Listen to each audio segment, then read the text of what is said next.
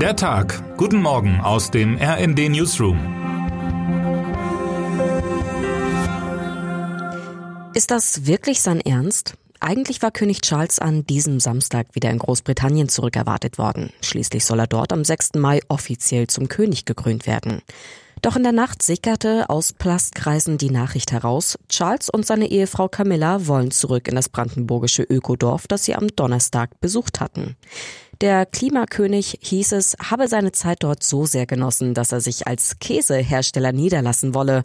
Am frühen Morgen dann die offizielle Bestätigung auf Instagram. Statt Charles III. wird wohl William V. das neue Oberhaupt der britischen Monarchie.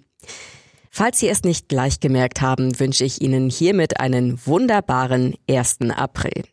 Heute müssen Sie ganz besonders vorsichtig sein. Das hier wird wohl sicher nicht der letzte Versuch gewesen sein, Sie übers Ohr zu hauen. Woher die Tradition des Aprilscherzes kommt, ist umstritten. Doch auch um seine Zukunft steht es wohl nicht besonders gut. In Zeiten digitaler Meetings und sozialer Medien sei der Aprilscherz nur noch eingeschränkt zeitgemäß, findet zum Beispiel der Kulturwissenschaftler Gunther Hirschfeld von der Universität Regensburg.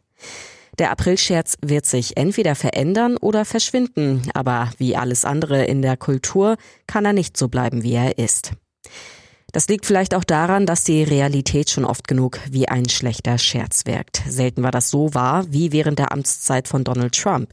Mit ihm als US-Präsidenten musste man sich an so viele Absurditäten, Krisen und Skandale gewöhnen, dass die Hintergründe in der neuesten Wendung dieser nie enden wollenden Saga auf den ersten Blick fast schon harmlos klingen. Trump hatte kurz vor seiner Wahl zum Präsidenten im Jahr 2016 Schweigegeld an die Pornodarstellerin Stormy Daniels zahlen lassen, nachdem diese behauptet hatte, sie habe Sex mit ihm gehabt. Das klingt, gemessen an den anderen Dingen, die Trump sonst noch zur Last gelegt werden, fast schon unspektakulär. Doch es ist diese mutmaßliche Straftat, die nun dazu führt, dass sich Trump als erster Ex-Präsident in der US-Geschichte in einem Strafverfahren verantworten muss.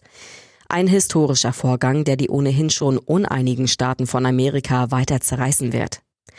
Die Schadenfreude auf der einen und die Empörung auf der anderen Seite sind jedenfalls groß. Experten befürchten, dass auf diese und weitere Anklagen Schuldzuweisungen und Vergeltungsmaßnahmen folgen werden, zulasten der politischen Gesundheit des Landes, wie es in der New York Times heißt.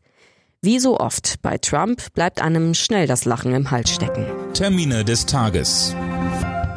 Der Papst wird entlassen. Franziskus musste einige Tage wegen einer Bronchitis im Krankenhaus bleiben. Die Antibiotikumbehandlung schlug nach Angaben des Heiligen Stuhls an, sodass der Pontifex heute die Klinik verlassen und in den Vatikan zurückkehren soll. Wer heute wichtig wird.